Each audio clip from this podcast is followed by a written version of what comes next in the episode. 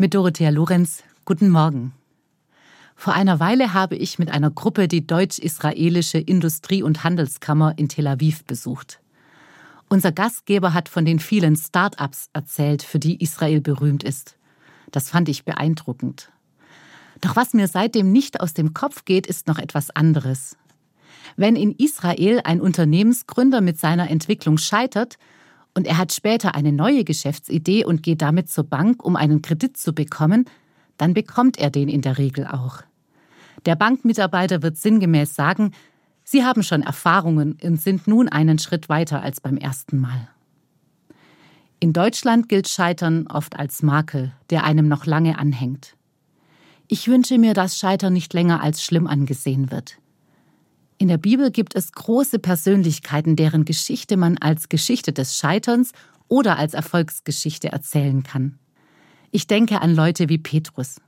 Petrus wollte der größte Unterstützer für Jesus sein und ist gleich dreimal an seinem Anspruch gescheitert, weil er Jesus im Stich gelassen hat.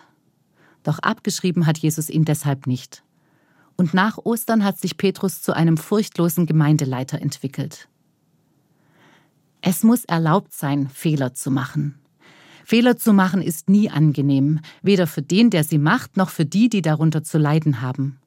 Doch sie sollen wenigstens nicht umsonst gewesen sein. Ich will es für mich mit dem Spruch halten, entweder du hast Erfolg oder du hast etwas daraus gelernt. Deshalb heißt der erste Schritt für mich, den Fehler eingestehen. Es bringt nichts, wenn ich mich rausrede oder es so hindrehe, dass andere schuld gewesen sein sollen. Und der zweite Schritt heißt für mich, mich bei den Leuten zu entschuldigen, die unter meinem Fehler zu leiden hatten. Der dritte Schritt, der einem viel Überwindung und Vertrauen abverlangt, ist, anderen von dem Fehler zu erzählen, damit sie davor bewahrt werden, denselben Fehler zu machen. So war mein Fehler wenigstens für was gut. Übrigens gibt es seit 2012 eine richtige Bewegung dazu, die in Mexiko entstanden ist. In sogenannten Fuck-Up-Nights berichten gescheiterte Unternehmerinnen und Unternehmer, wie sie ihr Business an die Wand gefahren haben.